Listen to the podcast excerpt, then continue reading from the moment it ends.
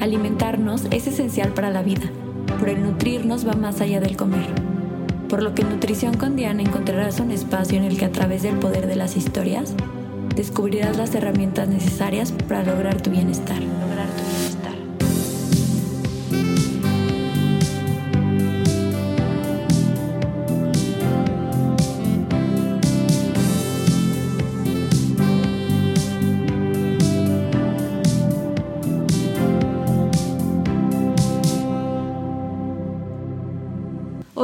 Bienvenidos a un nuevo episodio de Nutrición con Diana. Hoy tengo la compañía de Hazel. Ella es licenciada en psicología por la Universidad del Valle de Atemajac y estoy muy contenta de tenerla aquí porque somos colaboradoras en un centro de tratamiento psiconutricional para adolescentes en Guadalajara. Y pues estoy encantada porque compartimos pacientes y el trabajar la parte de las emociones eh, que nos generan el consumir ciertos alimentos, pues ha ayudado a que los pacientes puedan tener un estilo de vida que les sea adecuado para ellos y que además lo disfruten, ¿no? Que, este proceso, pues sí es un proceso muchas veces duro, eh, doloroso, eh, no es rápido, pero al final pues tiene muchas recompensas. Entonces, antes de empezar con el tema, Hazel, me gustaría que nos platicaras un poquito quién eres. Bueno, pues muchas gracias, Diana. Gracias por la invitación. Pues ya lo dijiste, yo soy Hazel, soy psicóloga y estoy trabajando, pues sí, con Diana. Vemos pacientes que, bueno, tienen algún trastorno ¿no? de alimentación. También estoy ahorita en un hospital psiquiátrico, ¿no? Donde atendemos pues varias cosas. O sea, entre ansiedad, depresión, y bueno, muchas, muchas cosas. Entonces me he desenvuelto mucho en la parte clínica, me encanta, me gustó mucho y, y bueno, eso es un poquito de mí. Me, siempre me ha gustado mucho la parte de nutrición también, he tenido por ahí varias experiencias, entonces pues bueno, yo encantada de estar aquí. No, yo encantada de tenerte porque la verdad es que tus intervenciones son muy buenas y sé que lo que nos vayas a aportar el día de hoy va a ser muy gratificante para todos los que nos escuchen. Mm, y el tema que vamos a trabajar es la ansiedad y nace de que es bien común que en el consultorio lleguen los pacientes y me digan, no seguí el plan de alimentación porque tuve ansiedad. Y de ahí nace mi primera pregunta. Hazel, ¿qué es la ansiedad? ¿Cómo la podríamos definir? Sí, mira, la ansiedad la gente, digo, coloquialmente, como tú lo dices, perfecto, se dice, es que me dio ansiedad, es que tengo ansiedad, y a todo lo queremos nombrar ansiedad. Definitivo. y realmente la ansiedad como tal no es mala, como respuesta adaptativa no es mala, porque eso es, es algo, no sé, nuestra mente, nuestro cerebro detecta una amenaza y entonces la ansiedad nos prepara para hacerle frente a esa amenaza, ¿no? Nos moviliza, este, ya sea huir, ya sea adaptarnos a ciertas situaciones nuevas o a estos estímulos que de repente pues nos sacan como de, de, nuestros planes o así, entonces nos ayuda a adaptarnos, ¿no? Ya cuando escala esta parte donde nos frena o nos pues inmoviliza, ok, ya estaríamos hablando de un pues trastorno de ansiedad, digo, para un trastorno se deben cumplir ciertos criterios, pero ya cuando esta ansiedad nos, como te decía, nos inmoviliza o es muy constante, ahora sí estamos hablando de algo que ya hay que trabajar ahí en, pues, en terapia o en un proceso. ¿no? Perfecto, o sea, identificar que la ansiedad es una manera de protegernos, como tú dices, una adaptación de nuestro cuerpo hacia ciertas situaciones de la vida, ¿no? Y que tampoco tenemos que pelearnos con la ansiedad. Exacto, sí, porque siempre, como todo síntoma, siempre la ansiedad va a traer un mensaje. O sea, justo es lo que yo le digo a los pacientes, ¿no? Cuando vas en el coche y no te pones el cinturón y está ahí, pip, pip, ¿no? La alarma, la alerta de que no te has puesto el cinturón. Así es la ansiedad. O sea, algo te quiere decir. Entonces, entre más la evitemos, va a estar más fuerte ahí la alarma del coche, ¿no? Justo. Y luego se va la parte de la ansiedad por comer, ¿no? Que, que aquí otro tema que, que vamos a abordar es el tipo de hambre, ¿no? Y entonces Muchas veces también se, se identifica que se comió por ansiedad, pero no se identifica de dónde viene esa ansiedad. Y muchas veces también no es ansiedad, o sea, se vive como ansiedad, pero pueden ser algunas otras emociones. ¿Qué me podrías platicar acerca de eso, sobre tu experiencia? Y mira, normalmente eh, pasa que hay una emoción. Nos han enseñado que las emociones de qué clasificación, ¿no? Negativas y positivas, y realmente pues no es tanto así. O sea, ok, hay agradables y desagradables, si lo quieren nombrar, ¿no? Pero este, nos han enseñado como evita sentir eh, miedo, eh, dolor, angustia o tristeza, ¿no? Entonces, de alguna manera es como evito eso y busco como algo que me dé confort, ¿no? Porque muchas veces la comida, y es que la comida, o sea, desde bebés, ¿no? O sea, desde este pues enfoque de la lactancia ajá, enfoque de la lactancia y luego en las reuniones o de alguna manera la comida va más allá de digo tú lo sabes perfecto de nutrir esta parte como fisiológica no justo de aquí nace el podcast no sí exacto. definitivamente algo importante es recordar que la alimentación no solamente te va a proporcionar un combustible, o sea, no es solamente el cubrir una necesidad, necesidad fisiológica, puede ser de las principales, incluso ese es indispensable, no podemos vivir sin comer. Sin embargo, independientemente a que nos nutrimos con otras áreas o, en otros, eh, con otros conceptos en nuestra vida, regresando a la comida, la comida no es lo única, la única posibilidad es darnos energía, sino es un tema social, es un tema emocional, y ahorita lo vamos a hablar, eh, es un tema de confort, es un tema de, incluso eh, regresarnos a sensaciones que tuvimos en el momento en el que lo consumimos y también cubre una parte de placer. El tema aquí es que hay que tener otro tipo de herramientas y uno, gestionar las emociones a partir de otros, eh, como con, con otros conceptos, con otras eh, maneras que no sea solamente el callarlas, porque al final les digo, es que te estás comiendo la emoción con el alimento que decidas consumir. Sí, exacto, y es que pasa eso, ¿no? Por ejemplo, en los pacientes que vemos, es que estoy súper llena, ¿no? Como, a ver, pues cuántas emociones te has comido, te has tragado, ¿no? Claro que vas a estar llena y te sientes pesada, porque esas emociones pues no han salido o quieren salir y te dan señales de que quieren salir, ¿no? Sí, pero no las escuchamos. Sí, exacto, no las escuchamos. Y entonces es como, a ver, por más desagradable que sea, tiene una función esa emoción, ¿no? O sea, la tristeza, por ejemplo, la tristeza que hace a lo mejor nos hace aislarnos un poquito para encontrarnos otra vez, ¿no? Con nosotros mismos, eh, para incluso nos ayuda a empatizar con las otras personas, nos lleva a la reflexión, ¿no? El miedo pues nos protege de ciertas cosas, el asco también, o sea, todas tienen funciones y es lo que es bien importante como decirles a, todos los pacientes y ya desde chiquitos, que qué bueno que ahorita ya se está como no sé, abriendo esa posibilidad. Sí, se está de cubriendo más. Sí, de que, a ver, todas las emociones son válidas, todas las emociones son buenas, tienen una función en ese momento. Lo que, lo que sientes en ese momento es porque tienes que sentirlo, por más desagradable que sea, ¿no? O sea, es sabio así, es como... Yo les digo a mis pacientes, imagina que hay como un pabellón, ¿no? Como una calle y van caminando las emociones y cada persona somos como casitas, ¿no? Entonces las emociones van y tocan puertas, ¿no? Y a veces va a tocar que toque la puerta la tristeza, o sea, a tu casa, ¿no? Y hay que abrirle porque si no le abres va a estar toque y toque y toque y entre más le hagas, no, no hay nadie, va a tocar más fuerte, pues, hasta que tire la puerta y se sienta demasiado intensa e insoportable, ¿no?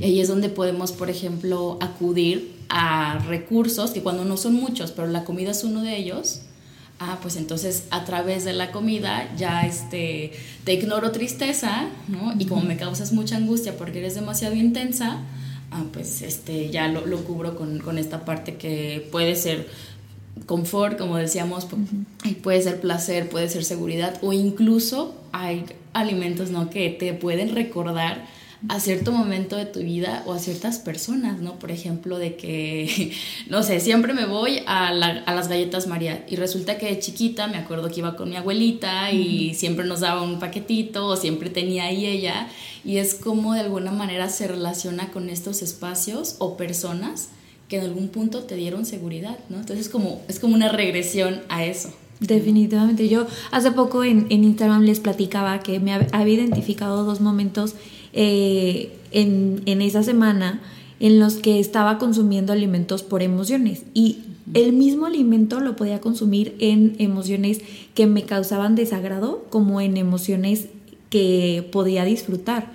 Y aquí el punto, y, y yéndonos un poquito a la parte de la nutrición, es que muchas veces ese tipo de alimentos los consideramos malos. Y regresamos a que, a ver, si no hay emociones buenas ni malas, tampoco hay alimentos buenos ni malos, ni alimentos adecuados para cubrir este tipo de necesidad que no queremos cubrir a partir de escuchar las emociones. Y regresándome un poquito y, y poniendo un ejemplo personal, a la parte de las emociones, yo le decía a mi terapeuta el fin de semana que me di cuenta que la tristeza era una emoción que consideramos desagradable, pero que para mí era muy fácil vivirla. Que si yo hoy estaba triste, podía identificar bastante bien, incluso hacer una introspección de por qué estoy triste, cómo puedo sentirme mejor o de qué manera puedo liberarme de esta, de esta emoción. Pero, por ejemplo, me había dado cuenta que es muy difícil que yo me enoje. O sea, yo soy una persona que, ay, pasa esto, bueno, X, no pasa nada, ¿no? Y, hasta tengo amigas que dicen que hay un meme que es Diana, que es ay, X, ¿no? ¿Por qué? Porque al final es como, pues, si la situación me puede, me puede, puedo resolverla de otra manera sin tener que vivir la emoción del enojo, está bien.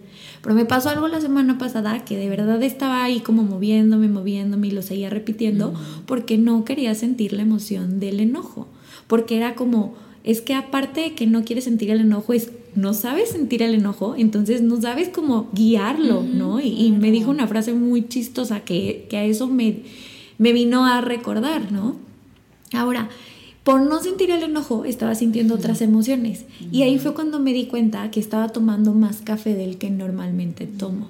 Para mí el café es como un recuerdo hacia mis abuelos, hacia estar eh, oliendo en las mañanas en, el pueblo donde viven mis abuelos el café y después cuando ya empecé a tomarlo y como mi momento de placer y de disfrute. Entonces lo tomaba cuando me sentía súper feliz, pero también lo tomaba cuando de repente quería un abrazo o quería recordar como esta sensación de regresión, de tranquilidad, de nada de agobio, de no la vida adulta, ¿no? Y el café lo tomo americano, sin azúcar, al final de cuentas tampoco llegué a un exceso. Entonces, si yo me enfoco en que, a ver, no me proporcionó calorías, no me está causando un mal en la salud, y, lo estoy diciendo entre comillas, ay, pues X, me quedo con el café, pero no. ¿Por qué? Porque ya que identifiqué eso, puedo seguir tomando café, sí, e incluso puedo seguir tomando café derivado a estas sensaciones que tengo, pero al final tengo que trabajar en que no sea mi única herramienta. como Aprendiendo a gestionar el enojo. ¿Para qué? Para que las otras emociones no se vuelvan más intensas. Justo, justo es dejarlo entrar, abrirle la puerta y, o sea, e invitarle el café al enojo, ¿no? O sea, como de, te invito a pasar, o bueno, o sea, aunque esté de malas, ok, pásate tristeza, pásate enojo, ok, siéntate, te invito un café, una chela, un agua, lo que quieras a cada quien, y, y, que te platique, o sea, escucha el enojo, ¿no? En ese caso, o sea, escucha tu tristeza, escucha incluso la ansiedad cuando llega a ver qué me quieres decir. No, pues fíjate que esta situación, algo del pasado que no se ha resuelto, como, ah, ok, y ahí uno ya tiene como la responsabilidad, ¿no? De decidir si escucha o no y de hacer algo con eso. Porque es como tú dices, yo creo que ni es malo, por ejemplo, que hayas acudido al café, ¿no? Por ejemplo, esa semana. O no es malo que de repente me pasa con la granola, ¿no? eso es como de que... Pero sí es importante que en esa caja de herramientas no solo esté la granola o el café, ¿no? Que haya más cosas. Y va a haber aunque tengamos un montón de herramientas, a lo mejor una de esas otra vez agarro la granola. Como de, ay, ¿sabes qué? Ya, ni modo, granola. Hoy va a ser granola. Y no pasa nada, o sea, porque también si nos vamos a la, parte de, no, ya comí por hambre emocional, ¿no? la culpa, el control. Sí. O sea, sí, sí es difícil controlar las cosas en nuestra vida que son, que son posibles controlar las emociones no hay que controlarlas, hay que atenderlas. Sí, es que no se puede, pues, como te digo, es como lo que, lo que sientes en ese momento es lo que tienes que sentir o sea, por eso no. Y se habla mucho, ¿no? Y en la psicología, ay, controla tus emociones. Que Te lo venden como 20 días para aprender a controlar el hambre emocional. claro, y no, o sea, Ojalá se pudiera. Sí, o sea, no, no se pueden controlar las emociones, ni deberían, pues, controlarse, porque por algo llegan, ¿no? Es más bien eso, saber escucharlas, ¿no? Y aprender a sentirlas, porque es como, obviamente, no es agradable sentir enojo, o como tú le dices ahorita, a lo mejor tus amigas te identificaban como la que nunca se enoja. Entonces también nos estaríamos metiendo en un rollo de, ay, pero Diana no se enoja, ¿no? Por ejemplo.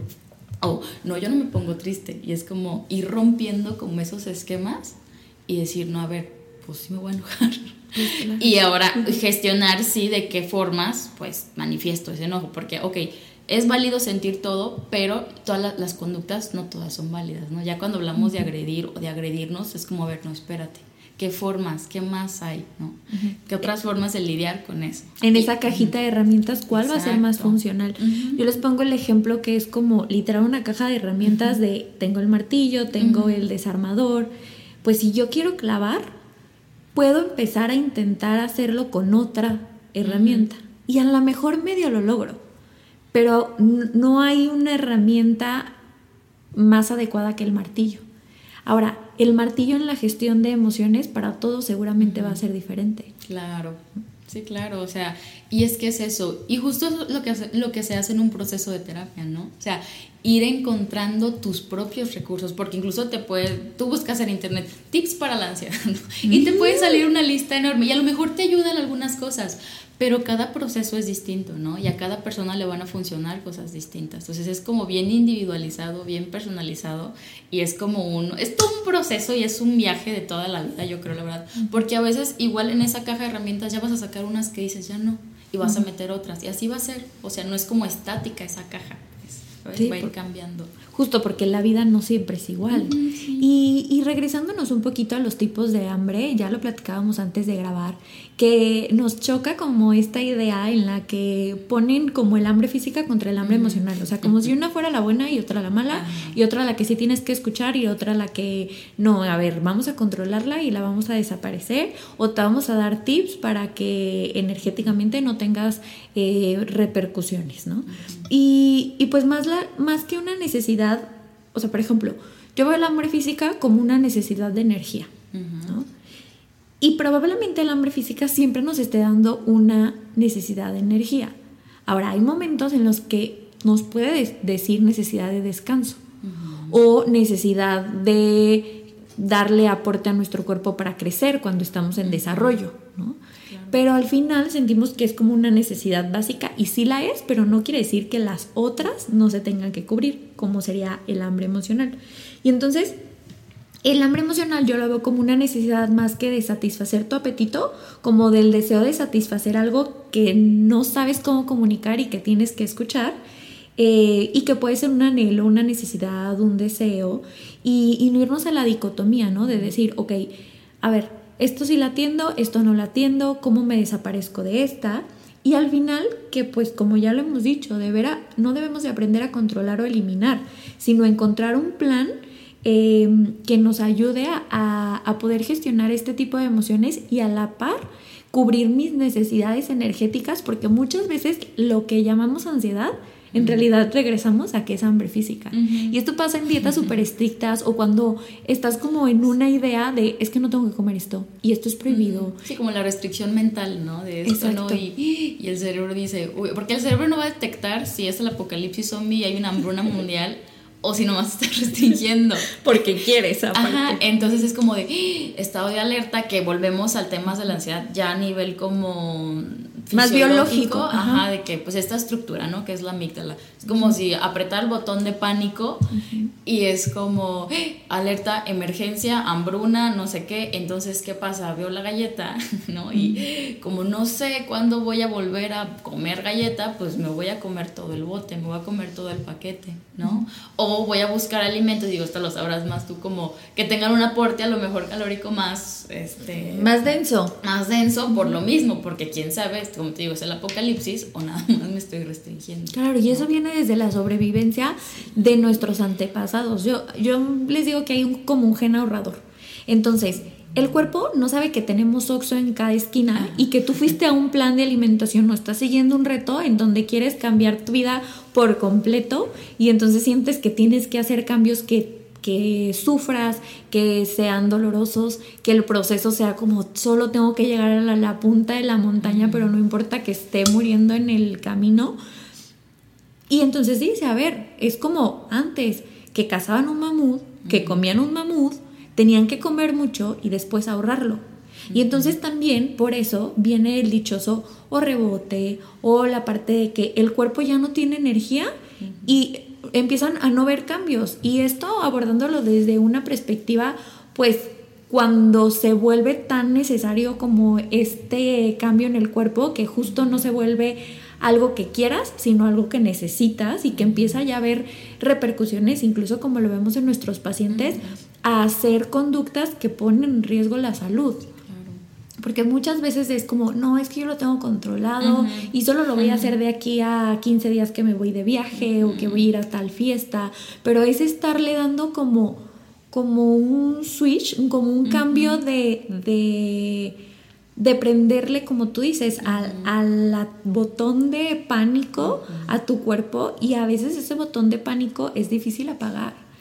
Entonces digamos que, que hay como dos momentos importantes a identificar, si viene desde la emoción o como dices, viene desde lo biológico o lo fisiológico. Y a partir de ahí es encontrar las herramientas. Y eso se hace en compañía tanto de psicología como de nutrición. o sea, yo les digo, a ver, el tema de un trastorno de conducta alimentaria, yo soy como, como un personaje secundario. O sea, como si viéramos una película, o sea, el, el, actor principal es el paciente, ¿no? la, digamos que actriz de reparto termina siendo la nutrióloga porque es un tema que viene desde la emoción y la emoción se está expresando a partir de un síntoma de alimentos o de relación con el cuerpo. Pero no viene de controlar la alimentación, no viene de... O sea, sí, sí puede ayudar mucho esta parte de reestructuración cognitiva, que es como todos los mitos que hay en torno a la alimentación, que, que cada vez hay nuevos, pero se siguen perpetuando los anteriores.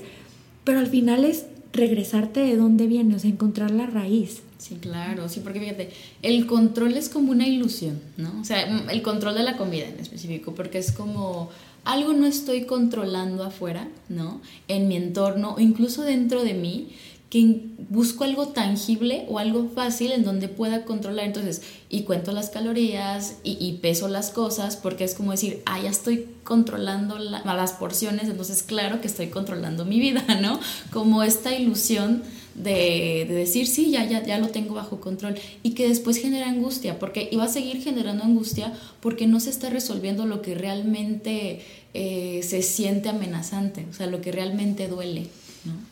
Sí, yo, yo les digo a los pacientes que el hecho de que incluso nosotros trabajemos con esta área de, de la nutrición y de la psicología no nos vuelve como superhéroes que nunca vamos a tener una conducta de este tipo.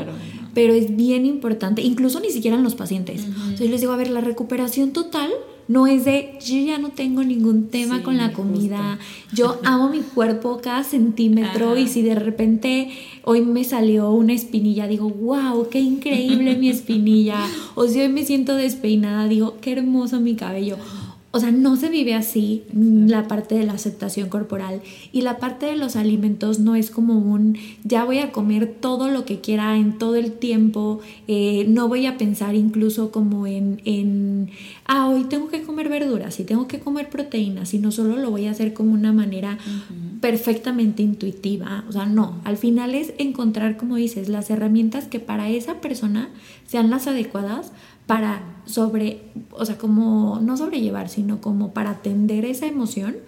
Y yo estoy bien consciente de que como nutrióloga, pues al final tenemos como algo de control, somos perfeccionistas. claro, no. Digo, Por, algo, estamos ahí. Incluso una parte de, la carrera es muy así, o sea, si es calorías, si es macro, es como, como conteo y, y algo o sea, como una ciencia, pero al final no es una ciencia exacta porque no es como los números.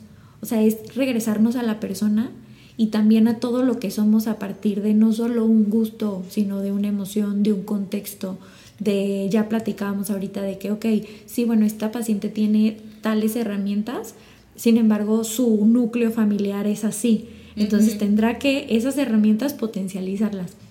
Pero en esta parte del control yo he identificado que hay como dos o tres situaciones en mi vida que si se presentan, yo empiezo a decir, hoy no comiste lo suficiente de verduras. O me faltan 100 mililitros para llegar a los 2 litros y es como antes de dormir me levanto y me tomo ese poquito de agua. Y es regresarnos a ver, escribe, escribe cómo te estás sintiendo, qué estás haciendo. Bueno, a mí, a mí me ayuda mucho escribir. O sea, ¿Qué otras herramientas podemos eh, tener para identificar esas emociones que tenemos que trabajar para que no se vayan al control de los alimentos? Justo, mira, ahorita que decías lo de como estas ciencias exactas, ¿no? Yo pensaba, ay, pues a ver, es que sí, como que nos da mucho miedo, incluso como profesionales, ¿no? Como que nos da miedo también no poder controlar el entorno, hasta tenemos nuestro consultorio y todo bien, como controlar todas las variables, ¿no? Pero yo pensaba, pues el ser humano es bien, bien complejo y no es controlable, ¿no? Entonces, de repente yo digo, ¿cómo también uno como profesional, como que queremos, este, no sé, partir al ser humano como en eh, no sé, en partes y, tenerlas ya bien identificados y no sé qué. Y aisladas. sí, que vamos como haciéndonos más chiquitos y al final, para entenderlo, vamos recortándonos qué, qué cognición, qué conducta, qué no sé qué. Y, o sea, sí se sirve pues, pero lo vamos recortando que al final no, terminamos no entendiéndonos, porque somos muy complejos, ¿no? Y muy dinámicos y no estamos como para que nos metan en un laboratorio y ya, ¿no? O en un cuadrito y, ah, esto causa y efecto. O sea, eso no es posible. Entonces, todo el mundo de las emociones también es, pues, ay, todo el mundo, como lo acabo de decir, ¿no? Y, pero estas estrategias que dices como de escribir, pues, ayuda muchísimo. O sea, por ejemplo, cuando llegue esta ansiedad, ¿no? Que de repente ya está llegando y la vamos sintiendo y es muy normal, o sea, tiene una explicación el por qué cuando empezamos como a hiperventilar o como, ay, me siento ansioso, no le podemos dar como una explicación, porque funciona como en tres pasos, por así decirlo. Primero, no sé, el cerebro detecta que hay amenazas y hace como una evaluación inicial, ¿no? Entonces, esto es amenaza, esto sí, esto no, no sé qué. Eso es a nivel como automático, no es a nivel consciente. Después es donde ya eh, empieza a haber una activación, pero primitiva es decir, que empieza nuestro corazón a latir, eh, nos empieza a temblar el piecito y tampoco nos damos cuenta, pero ya empezamos a sentir como estos efectos de esta activación, ¿no? Pero todavía no está como la parte racional de, ah, por esto me dio ansiedad. ¿no? O por esto quiero comer. no, no, todavía no. Ahí nos estresamos a veces porque es como de, ay, ya quiero hacer algo y agarrar mi herramienta. Y a lo mejor en ese momento es como dejar que Respira. pase. Ajá, exacto, deja que pase y siéntela. Ya después va a llegar el momento donde la activación baja un poco y ya vas a poder reflexionar. Y entonces ahí es donde entra la parte de, a ver, escribe, ¿no? ¿Qué pasó? O sea, ¿qué pasó antes? ¿no? Porque a lo mejor ni sabes qué te dio, o sea, no sabes qué lo detonó y, lo escuchamos mucho, pues es que no sé, de repente me dio, ok, nos vamos analizando, es decir, es como, a ver, ¿quién me está tratando de decir mi ansiedad? ¿no? O sea, cuando acudo al alimento y ya me doy el atracón, lo que sea, no sé, es como, a ver, qué necesidad tenía en ese momento, ¿no? Si era de hambre, ok, bueno, pero a lo mejor en esos casos, como dices, no es el hambre física, es más una parte de emociones, ¿no? De ver qué necesidad estaba intentando cubrir, ¿no? Y luego, ¿por cuál fue la función de este alimento que me comí o de este acto de comer? ¿Fue consuelo? ¿Fue búsqueda de placer? ¿Fue confort? ¿No? ¿Fue recordar algo? ¿No? Y después, ahora sí, ¿de qué otras formas puedo satisfacer esa necesidad que traté de satisfacer a través de la comida? Claro. Y aquí algo importante es, no se debe de cambiar el tipo de alimento, se debe de buscar una herramienta que no tenga que ver con comida, porque aquí es, ay no, odio, odio. Esta parte de, ok, tienes ansiedad, come gelatina light. Ten siempre tu molde de gelatina light para que cuando sientas esas ganas de comer porque tienes antojo de algo dulce, cómete la gelatina, ¿no? Y aquí va a pasar algo, te vas a comer la gelatina y vas a terminar comiéndote lo otro que también o, más bien que sí va a cubrir la necesidad que no estás escuchando de tu emoción. Em, yo les diría, ¿cuándo comes gelatina? Pues cuando se te antoje la gelatina, no cuando quieras eh, quitar la ansiedad, porque eso, eh, yo les digo que es como, siempre tengo un termo, entonces lo tiro en, o sea, lo tiro en mi escritorio y les digo, a ver, yo quiero que mi escritorio esté seco. Estoy tirando el termo. Pero lo que hago es agarrar un Kleenex y lo empiezo a limpiar. Como el termo va cayendo gotitas, no cae un chorro grande, yo voy a poder cubrir mi necesidad de quitar el agua y entonces que mi escritorio esté seco, porque eso es lo que a mí me interesa. Pero en realidad no estoy quitando la raíz, que es que el termo se me cayó y entonces se está tirando el agua. Cuando yo como gelatina es como así, intentar, pero va a llegar un punto en que sí, es como abrumante esa tirada de agua o esa emoción, poniendo la analogía, pues no voy a poder controlar. Y entonces luego de repente hagan un trapo más grande. Y es cuando se va aumentando y se empieza a volver un problema. Porque al inicio puede ser, por ejemplo, el café, ¿no? Pero después a lo mejor es el café y algo más. O después es un, de, una desconexión total de ni siquiera me di cuenta cuánto comí, qué comí, y fue tan abrumante que no puedo identificar después. Y entonces es cuando se tiene que trabajar en terapia, incluso con un equipo interdisciplinario. ¿no? Entonces digamos que también hay escalas en las que pues si algo de lo que de lo que estamos diciendo aquí empieza como a resonarte, imagínate todo lo que puedes trabajar en, en ya una terapia individualizada. Sí, justo, ¿no? Y es que es como, dan, obviamente no es como lo más hermoso del mundo, porque también se romantiza de repente mucho el hecho de ir a terapia, ¿no? A veces no va a ser tan hermoso y precioso y rosa como lo pintan, pues. O a veces vamos a encontrar partes de nosotros y heridas, ¿no? Heridas de todo tipo que, que, no son agradables, pues. Pero tienen que limpiarse esas heridas y tienen que coserse, algunas suturarse. Porque a veces, como dices, igual como con curitas queremos este, estarlas cosiendo, pero, bueno, curando, pero es como les digo, a ver, si vas al médico, te raspas la rodilla, ¿no? Vas al médico y ¿qué es lo primero que va a hacer? Si se le metió tierra ahí a la herida y todo, pues te va a limpiar la herida y te va a tallar la herida y va a doler. Y te va a doler, claro. Claro, pero si no la limpia, se va a infectar y eso, y duele más y puede escalar algo más grave. Entonces son igual las heridas que traemos adentro, pues hay que limpiarlas y va a doler. ¿Y cómo es el proceso de limpiarlas? Tocarlas. Tocarlas ver este, qué te provocó, ¿no? Qué duele y luego ya nos vamos a resignificarlas, pues, ¿no? Pero bueno, pues digo, es como todo un proceso y es poco a poco también. Y que también es un proceso no lineal, porque algo que nosotros trabajamos mucho es el, estar monitoreando los síntomas. Y este monitoreo de síntomas no significa que si en algún momento el síntoma se elimina, por ejemplo, la ansiedad por comer, el atracón, eh, e incluso alguna conducta compensatoria posterior a esto, no quiere decir que el momento en el que se va no va a volver a regresar. Pero muchas veces en este regreso a veces nos vuelve a decir otra cosa, ¿no? O sea, nos trae otro mensaje muy diferente a partir de que estamos viviendo otra etapa de nuestra vida o el mismo proceso, digamos que la herida no se limpió por completo, se abrió un poquito, no cicatrizamos bien y entonces tenemos que irnos un poquito hacia atrás y en realidad no es como un desavance, sino es como un, incluso el mantener... Em, pues un camino en el que también a veces es cansado, ¿no?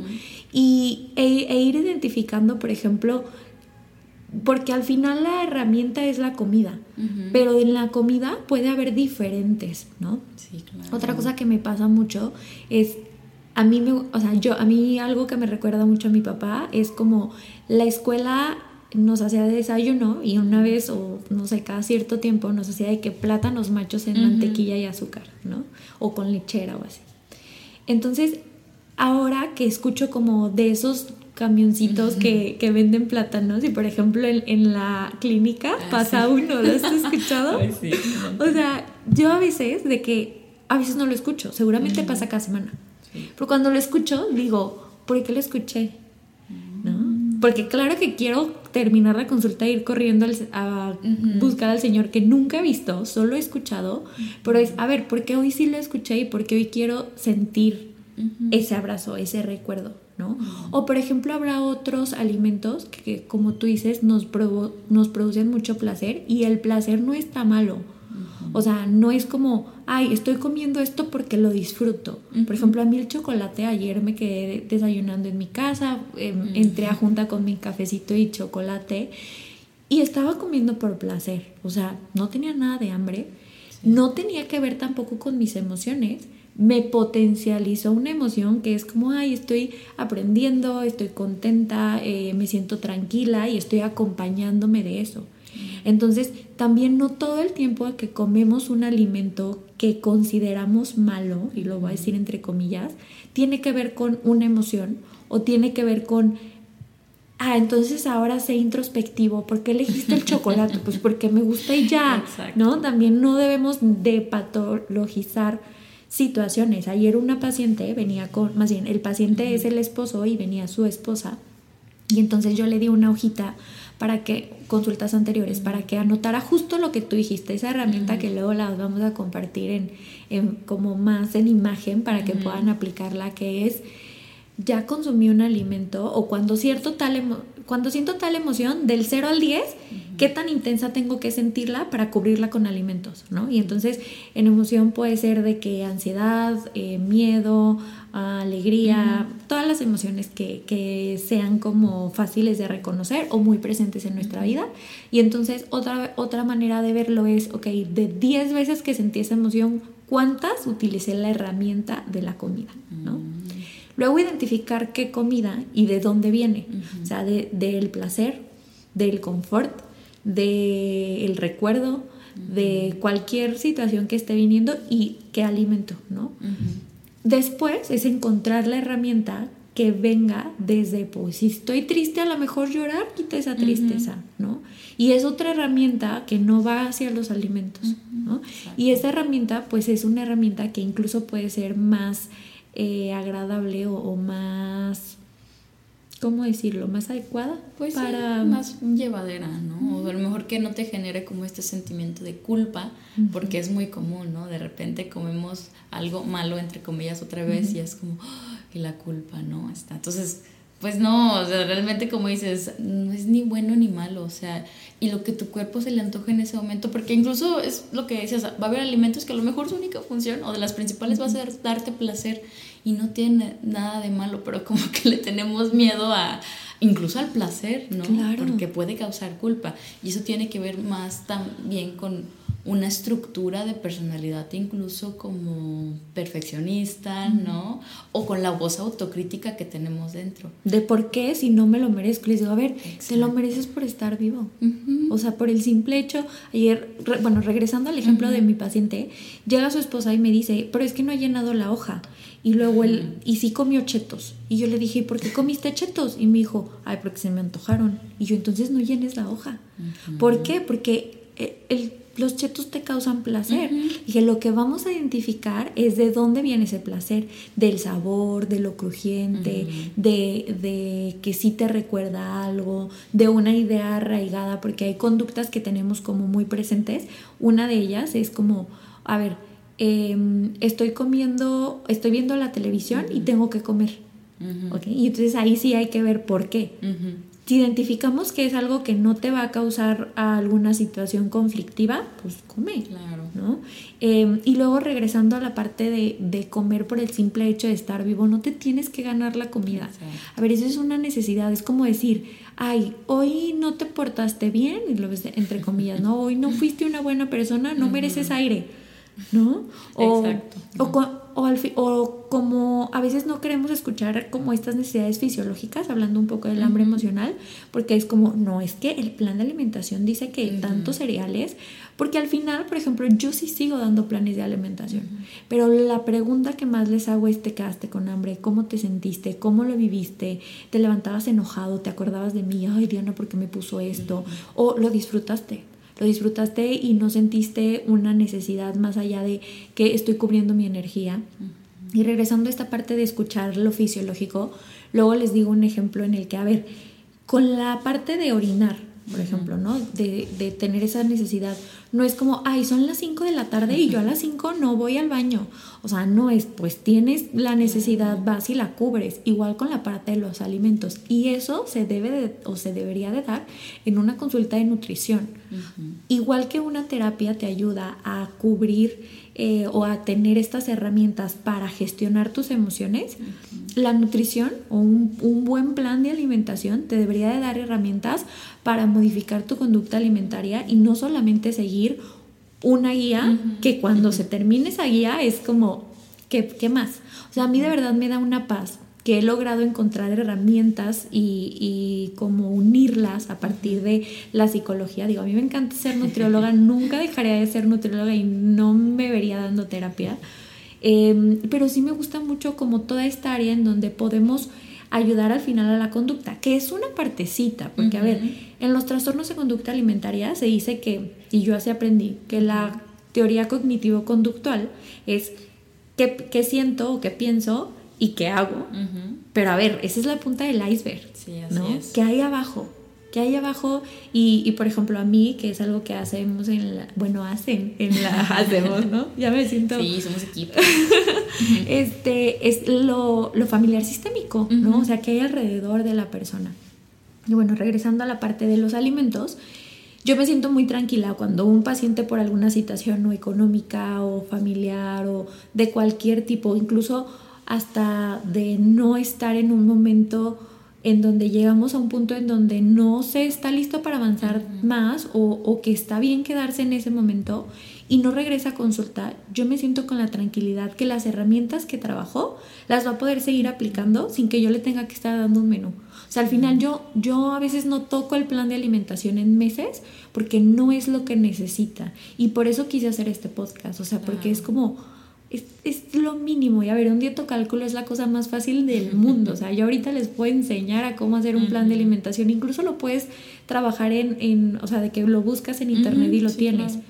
Pero conocerte es una herramienta que te va a ayudar tanto en la alimentación como en otras áreas de tu vida. O sea, es una inversión real. Sí, y este punto que tocas de que a veces el paciente no está listo para avanzar en ciertas cosas, ¿no? O sea, y nos pasa mucho como profesionales, o sea, en consulta nutricional y psicológica, es como, a ver, que uno quiere que avance y avance y avance, y es como, a ver, espérate, ¿no? Como, ¿por qué? Y ahí es uno tiene que trabajarlo en su propio análisis, ¿no? En su propio proceso como ya personal, de que, a ver, ¿por qué mi necesidad de que el paciente avance? Porque va a haber heridas que a lo mejor no está listo para tocar en ese momento, ¿no? Y hablando como lo que decías hace ratito de que, pues a lo mejor todavía quedó ahí tierrita, todavía faltó limpiarse, pues tal vez después te des cuenta de eso porque en ese momento ya estás preparado para tocar otra vez de nuevo esa herida o parte de la herida que no se limpió.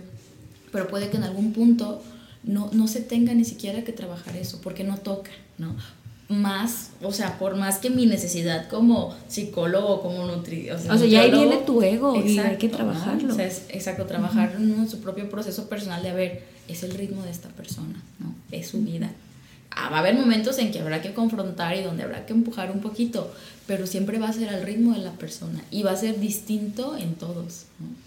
Sí, y ahí algo que me gustaría rescatar de lo que dijiste es que las, ahí la responsabilidad es propia. Uh -huh. Y es identificar propia en, en ambas partes. Uh -huh. En el paciente para saber si están pasando sus límites del tratamiento. Uh -huh. Porque, por ejemplo, en la parte de nutrición yo puedo decir, a ver, cambiamos esto. Hay muchas estrategias en cuestión de macronutrientes, energía, eh, etcétera.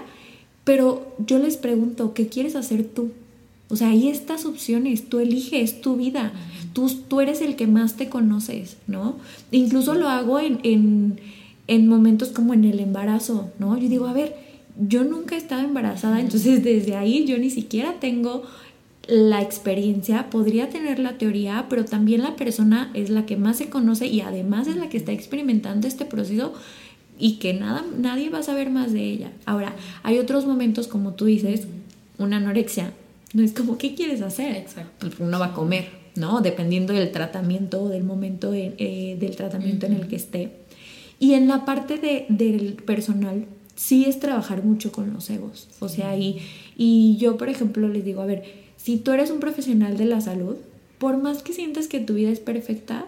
El llevar una terapia te va a ayudar a tu desarrollo tanto personal como profesional. Y no todo el tiempo tienes que estarlo haciendo. ¿no? Y, y va a haber momentos en los que por ejemplo, ahorita yo tengo mi terapia como muy abierta y digo como, ay, ya me hace falta uh -huh. limpiar si hay por ahí una herida y entonces lo, lo llevo. Pero hay otros momentos en los que me siento tranquila y también habrá como otras herramientas y que uh -huh. me gustaría empezar a, a abordar esa parte. Sí. Porque al final la ansiedad por la comida es la manera que tiene el cuerpo de decirte que necesita un equilibrio, que necesita satisfacer uh -huh. una necesidad. Así que pues todas las estrategias que podemos implementar pues tienen que ir enfocadas hacia nuestro interior. ¿no? Y en estas estrategias pues el tomar conciencia de nuestras, eh, como nuestros pensamientos internos, eh, yo les digo como el ruido interno, hay quien le pone nombre a esa voz, em, pues nos van a abrir la, o sea, va a ser como la llave que nos abra la puerta a eh, dejar entrar esa emoción, pero que cuando ya la tengamos sentada ahí invitándole el café, pues podamos encontrar las respuestas de, de cómo satisfacerla a partir de que esa hambre no sea solamente cubierta con alimentos, ¿no? Porque yo les digo, a ver, ¿cómo vas a llenar un corazón roto? O, cómo, o cómo vas a llenar a una tristeza o a un vacío. O sea, no va a haber comida suficiente ni alimento adecuado para hacerlo. ¿no? Claro, y va a generar más angustia, ¿no? Porque es como, ay, lo estoy llenando, pero realmente no. Entonces va a seguir perpetuando y va a escalar la ansiedad. Ahora, en esta parte de que ya la senté, ya la escuché, ¿cómo la trabajo? ¿Qué estrategias? O sea, con, como, con este ejemplo que dábamos de, de los tres momentos, ¿Qué estrategias tú podrías identificar? Que obviamente van a ser estrategias generales y esto no es como, ah, ya es la respuesta correcta o la única respuesta, pero ¿qué estrategias podríamos identificar o, podríamos trabajar em, si yo estoy sintiendo tal emoción? Por ejemplo, digo, eh, siguiendo el ejemplo de que toca la puerta, llega, ¿no? En ese primer paso sería como de como dejarla entrar, ¿no? Como aceptar como, ok, algo siento, a lo mejor todavía no la puedo nombrar, pero sé que algo siento. Entonces, ¿qué hago? A lo mejor ya estoy yendo a distraerme, ¿no? Porque muchas personas es como de que me voy a distraer para no sentirla, ¿no? Entonces, ok, ¿qué hago? La siento, me siento con ella, es como, ah, ok, ya viene, la voy a sentir, lo que sea que tenga que sentir. Después, ¿qué sigue? Validarla. O sea, validar lo que estemos sintiendo, es decir, porque pueden llegar pensamientos de no debería sentir esto, ay, ya voy a empezar otra vez, qué exagerada, no sé qué, es como de estoy sintiendo esto por algo, ¿no? Esto es lo que tengo que sentir en este momento. Después va a seguir nombrarla. Nombrar lo que estamos sintiendo, ¿no? Por ejemplo, a ver, esto puede ser ansiedad, esto puede ser tristeza o incluso una combinación, ¿no? De varias cosas, como un cóctel de emociones, ¿no? Y ahí ya va a entrar lo de cada quien. A lo mejor a mí me sirve escribir, a lo mejor a mí me sirve agarrar plastilina y moldearla, a ver cómo, mm, cómo será esta emoción, esto que siento, a ver, voy a moldear la forma o la voy a dibujar, ¿no? Algunos bailan, otros este, escuchan una canción y, y bien curioso porque pasa mucho en los adolescentes, que escuchan una canción, no saben qué sienten, pero al escucharla dicen, ¡Ah! me identifico completamente, ¿no? Y, y, entonces a partir de lo que dice la canción pueden identificar cómo se sienten ellos. Y eso es lo que ya después pueden trabajar, incluso escribir eso, ¿no? Hasta en las notas del celular o incluso les digo a ciertos pacientes, mándame una nota de voz, siento esto y no sé qué, aunque no tenga sentido, no importa, o sea, el chiste es plasmarlo y sacarlo, ¿no? Y no tratar de distraerlo. Obviamente es con práctica, no es como que, ay, ya, ya voy a identificar todas mis emociones, ya voy a validarlas todas. Pues no, no va a ser así. Pero es como con práctica y muchísima paciencia y mucho amor hacia uno mismo, ¿no? Como ser bien, bien comprensivos con nosotros y bien pacientes, porque si con nuestro mejor amigo, ¿no? Es como, ay, no te preocupes, este, te entiendo, no tienes que sentirte de que, no tienes que presionarte porque ya estés bien, pues así con nosotros, o sea, a ver, no tengo que presionarme por ya estar bien o por ya identificarla o que, chin, es que no la nombré, no sé qué, no pasa nada, no la nombraste en ese momento, pues hazla así con plastilina y después en terapia lo trabajamos, ¿no? Vemos qué nombre le damos. Porque al final, el incluso hacer toda esta línea que nos pusiste en pasos de manera exacta, perfecta, pues no necesariamente todo el tiempo se va a dar así. Claro, y caeremos otra vez en ese ciclo, ¿no? O sea, porque mucho y lo que vemos nosotros en consulta con las pacientes es este pensamiento de todo y nada. Entonces, me equivoqué en algo, me salté un pasito, ya lo arruiné. Ya, ya todo está terminado, ya todo el camino que llevo avanzado se fue y no. Sí, no, no, y aparte comprender también, por ejemplo, el, ay, es que acudí yo a la comida para llenar un vacío y en vez de culparnos, decir, y, les digo a mis clientes, a ver, ante ciertas circunstancias, esta fue la estrategia que encontraste, porque fueron los recursos que tenías en ese momento. O sea, no es como que tú te despertaste un día y dijiste, ay, se me antoja tener ansiedad y darme atracones. No, no lo haces consciente. Sí, exacto. Ya después lo vas trabajando y te digo, es un proceso que, como decías bien, no es lineal. Y sí es importante ver cómo, a ver, ¿qué puede ocasionar ¿no? esta como hambre emocional? Porque puede ser que uno esté bien desconectado de uno mismo, ¿no? Y entonces es como esta desconexión, pues no, no, no me encuentro, no sé qué, no sé escuchar mi cuerpo por lo mismo y entonces claro que si la comida ya vimos que me da placer o confort, pues es como, ay, pues acudo a ella. Otra cosa es cuando, por ejemplo, con nuestras relaciones interpersonales, pues no andamos bien, nos cuesta mucho conectar con otros y pues la comida, ya vimos que también tiene una función de sociabilidad, ah, pues la, la usamos, ¿no? También para llenar incluso ciertos vacíos, como decías. Entonces ahí que, que hay que hacer es como encontrar otras formas de nutrirnos, o sea, y que creo que es la filosofía del podcast, ¿no?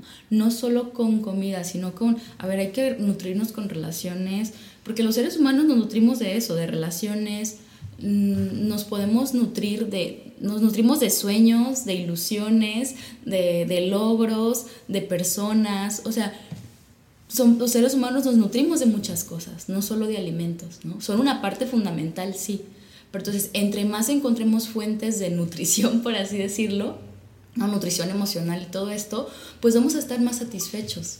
Y la comida no va a ser el único recurso para encontrar esa satisfacción con nosotros mismos, ¿no?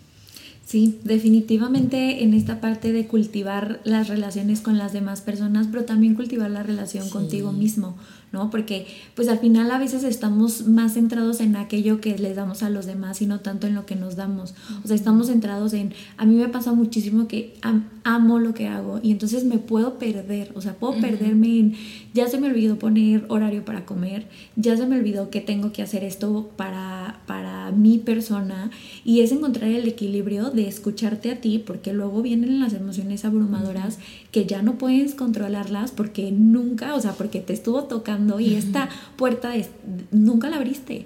Y nunca la abriste porque no te escuchas, porque damos por hecho que, que el, amor debe ir hacia afuera y no nos lo damos hacia nosotros. Y entonces pues se nos olvida que el, primer amor incondicional que debemos de tener es hacia uno mismo. Y entonces nos olvidamos de las hambres más importantes, que es el hambre de amor propio, el hambre de introspección, el hambre de escucharte, ¿no? El hambre de ti. Entonces, pues para poner manos a la obra, algo que, que ayuda muchísimo es justo cultivar esta relación con nosotros para poder tener relaciones que uno de los podcasts es la parte de las relaciones nutritivas y pues recordarte más a menudo que si algo te quiere decir una emoción, a veces sí la puedes escuchar y trabajarla a partir de los alimentos y no está mal. Justo eso, o sea, y justo va a haber días en los que yo les digo, a veces va a tocarse una papa, hacerte bolita en la cama y ya, y no pasa nada, o sea, no pasa nada, no siempre tienes que ser la persona que, que lidia perfecto, es que los psicólogos nos encanta decir, esto es lo adecuado, esto es lo ideal, pero yo digo, a ver, somos seres humanos, pues, la vamos a regar, o sea, la vamos a regar y a veces no nos va a salir bien las cosas y a veces los pasos que me dio mi psicólogo y chin, ya no escribí qué sentía y chin, ya no escribí el alimento que me causó no sé qué, no pasa nada, pues por eso es un proceso, porque aprendemos, ¿no? Vamos aprendiendo y para aprender pues hay que ser imperfectos, ¿no? Y eso es como incluso el mensaje, ¿no? Como somos imperfectos, pues, y la perfección, que a veces es lo que se quiere alcanzar, es una ilusión y no existe. Entonces, el alcanzar la, la, perfección siempre va a ser un encuentro como con la angustia, ¿no? Y el fracaso, que retroalimenta esta parte de, ah, entonces yo soy un fracaso. Y no, o sea, tú no eres un fracaso. Es esta como idea de, incluso social, ¿no? A nivel, porque lo vemos desgraciadamente, de que, eh, sí, la perfección, perfección, perfección, perfección, y, y controlar y controlar y producir y producir cuando pues uno no es una máquina.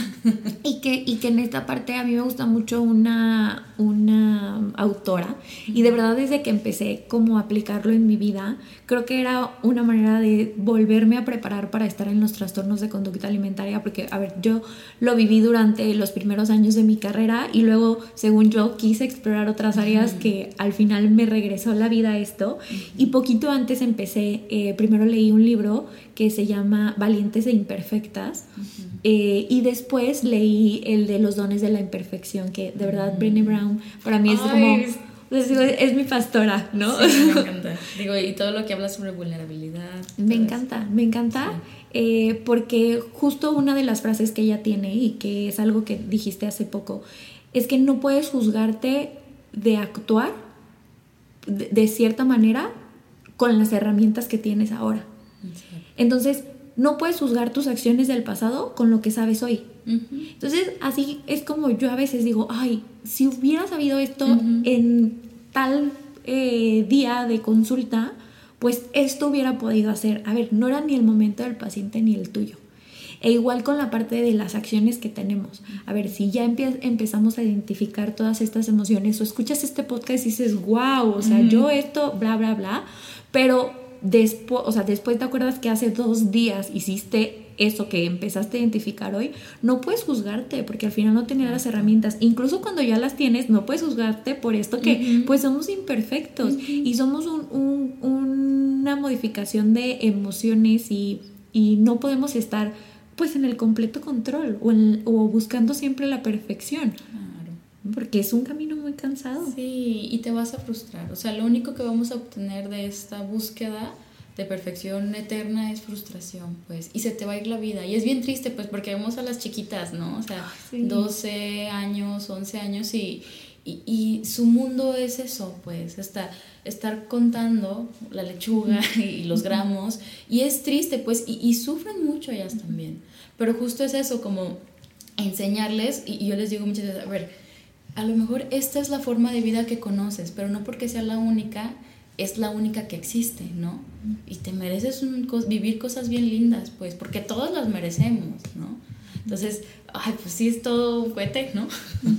no es cualquier cosa, pero sí se puede salir de, de estos ciclos, ¿no? Porque parecen eternos y las personas los viven así. Es que dieta tras dieta o el ciclo de atracón y me restringo, no sé qué, sí es posible salirse de ahí, solo que requiere tiempo, requiere mucha paciencia. Y mucho esfuerzo. Sí, mucho esfuerzo. Y este camino de amor, pues que como tú lo dices, no se trata de, ay, ya me amo, me salió la espinilla y me encanta, ¿no? Incluso esto del cuerpo.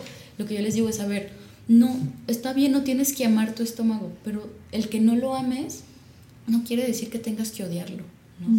O sea, no es uno u otro, porque este ya nos vamos al pensamiento del todo nada, al pensamiento dicotómico.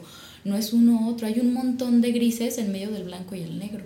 ¿no? Entonces también ayudarnos, ayudarnos, ayudarnos también a nosotros a irnos en esos grises, pues. Y esa escala todos los días se puede ver diferente. Sí, claro. Y es preguntarte por qué, ¿no? Y, ay, bueno, pues ya lo dijiste mucho, pero me gusta hacer una pregunta que es, ¿cómo puede nutrir a tu, a tu vida el identificar las emociones? Ay, ¿cómo puede nutrir? Bueno, pues en primero yo creo que lo más importante sería el conectar contigo, ¿no? Porque cuando tú estás conectado contigo mismo, te vas a poder permitir conectar con los demás, con tu entorno, con qué quieres, con qué no. Te va a ayudar también a poner ciertos límites cuando es necesario, ¿no? Cuando uno se conoce y uno trabaja en sí mismo y se da el clavado, y no en la parte de que, ay, el mundo gira alrededor de mí, sino que a ver cómo yo funciono en el mundo, en los sistemas en donde me desenvuelvo, ah, de tal manera. Entonces me voy conociendo y desconociendo, ¿eh? porque va a haber partes de nosotros que digamos, esto ya no va conmigo. O sea, esto ya no va conmigo, esto ya no quiero que me acompañe. Y está bien soltarlo, porque de eso va a tratar la vida, de ir soltando cosas para que otras puedan entrar, ¿no? Entonces, en cómo vamos este, asumiendo todo lo que nos va provocando emocionalmente, ese, esos como soltar personas, situaciones, incluso expectativas, que es lo más como difícil, nos va a tener como, nos va a traer más libertad pues con nosotros mismos. Y paz, o sea, creo que lo más importante es eso, ¿no? La paz mental que uno puede obtener cuando empieza a reconocer sus emociones, a validarlas, identificarlas y nombrarlas, pues sobre todo eso, cuando le ponemos nombre a lo que sentimos, baja mucho la angustia, porque es como, ah, ok, esto siento, sí tiene un nombre, no me estoy volviendo loca, ¿no? Te lo reconoces. Sí, yo, yo en el podcast anterior platicaba que mm, tengo, yo creo que en octubre me di la oportunidad de decir, a ver, ya he trabajado en terapia todo mi sistema, ahora toca trabajar en mí. Y como a partir de abril, en abril es mi cumpleaños, entonces viví como un mes increíble. Y, y digo, a ver, cada, cada semana ha traído algo padrísimo y es muy, muy bonito vivirte en una paz, pero esa paz no significa como, como estar en el mar sin olas.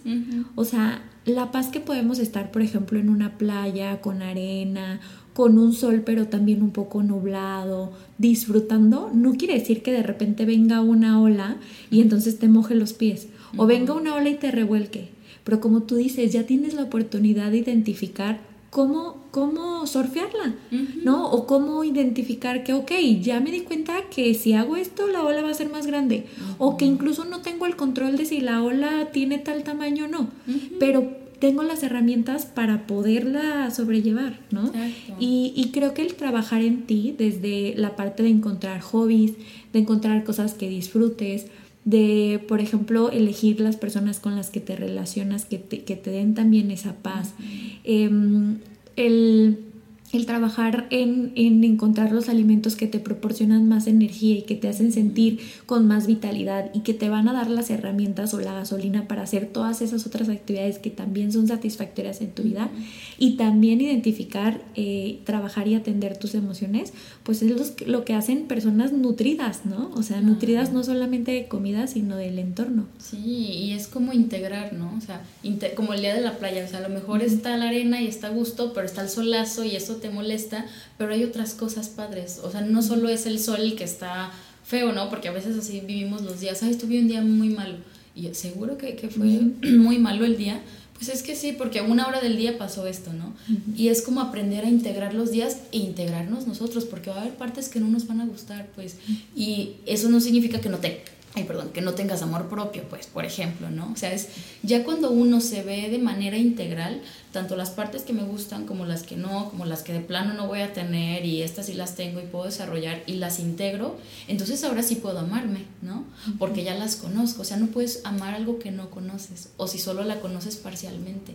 Es como ir descubriéndote y en ese descubriéndote, pues ya vas aceptando partes que tienes y que no tienes, pero solo de manera, o sea, como integrada. ¿no? Sí. Ay, padrísimo, Jafel. Puedo quedarme horas aquí. Em, pero antes de terminar, me gustaría que nos platicaras un poquito dónde te pueden encontrar. De todas maneras, toda la información la ponemos en, la descripción del, podcast. Muy bien. Pues en Instagram estoy como, bueno, mi página de psicología está como hasel.psique, ¿no? Que se llama Salud Mental Sin Filtros. Y bueno, también pueden encontrar como hasel.zs, ¿no? Que es mi personal y también me gusta subir ahí cosillas, preguntas y todo. Y bueno, pues ya este, creo que pues sí, es como mis redes sociales hasta ahorita. Ya después sacaré mis tarjetitas y así. Porque ahorita pues me estoy devolviendo los hospitales, entonces no es como que tenga un lugar como así solo. Específico. Ay, pues me encantará tenerte no solo esta vez, sino, sino platicar pues ya sea de la vulnerabilidad o de algún otro tema. No, yo encantada. Yo también. Muchas gracias por aceptar la invitación y nutrirnos con la información. Si te gustó este episodio, no dudes en compartirlo. Seguramente alguien lo va a necesitar y le va a ser muy nutritivo. Si es la primera vez que me escuchas, yo soy Diana y puedes encontrarme en redes sociales como arroba nutrición con Diana, así como cada martes en este espacio. Espero pronto de nuevo coincidir para seguir nutriéndonos.